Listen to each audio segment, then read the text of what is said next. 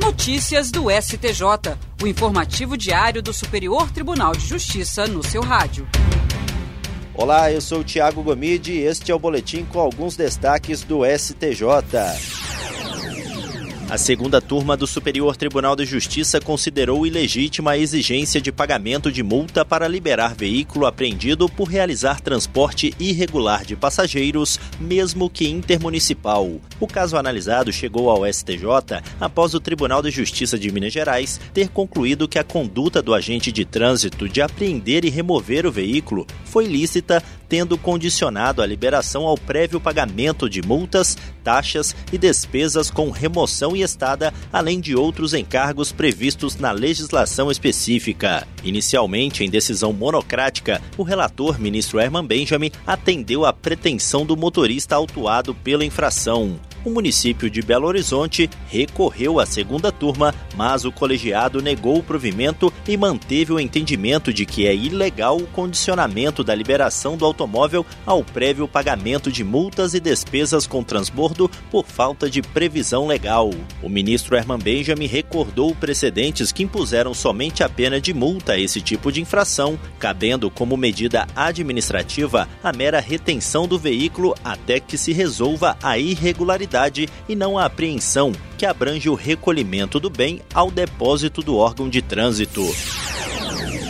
A segunda sessão do Superior Tribunal de Justiça fixou duas teses sobre veículos agrícolas e seguro de danos pessoais causados por veículos automotores de vias terrestres, o DPVAT. Na primeira tese, ficou definido que o infortúnio qualificado como acidente de trabalho também pode ser caracterizado como sinistro coberto pelo DPVAT, desde que estejam presentes elementos como acidente com veículo automotor terrestre, dano pessoal e relação de causalidade. Já a segunda tese estabelece que os sinistros que envolvem veículos agrícolas passíveis de transitar pelas vias públicas terrestres estão cobertos pelo DPVAT.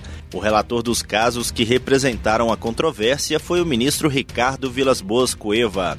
Ele ressaltou que o DPVAT possui natureza de seguro obrigatório de responsabilidade civil para indenizar beneficiários ou vítimas de acidentes, incluindo o responsável pelo infortúnio e que sofreram dano pessoal, independentemente de culpa ou da identificação do causador do dano. Quanto aos veículos agrícolas capazes de transitar em vias públicas, sejam elas asfaltadas ou de terra, em zona urbana ou rural, aptos à utilização para locomoção humana e transporte de carga, como tratores e pequenas colheitadeiras, não podem ser excluídos em tese da cobertura do seguro obrigatório. Essas teses foram firmadas em julgamento sob o rito dos recursos repetitivos. Isso significa que elas vão orientar os demais tribunais do país quando julgarem casos semelhantes. O Espaço Cultural do Superior Tribunal de Justiça promove no dia 7 de fevereiro, a partir das seis e meia da tarde, o lançamento do livro O Autor Existe, o Direito Autoral aplicado pelo STJ nos 80 anos da UBC.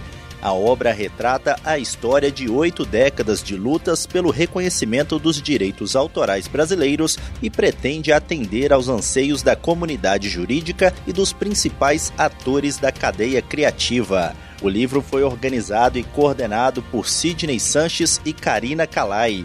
O ministro do STJ, João Otávio de Noronha, e os ministros aposentados Aldir Passarinho Júnior e Sidney Benetti têm participação na obra, que traz mais de 10 artigos de algumas das maiores autoridades brasileiras no campo dos direitos autorais. E esse foi o Notícias do STJ de hoje. Se quiser ouvir mais, basta acessar soundcloud.com/stj Notícias. Até a próxima. Notícias do STJ, uma produção da Secretaria de Comunicação Social do Superior Tribunal de Justiça.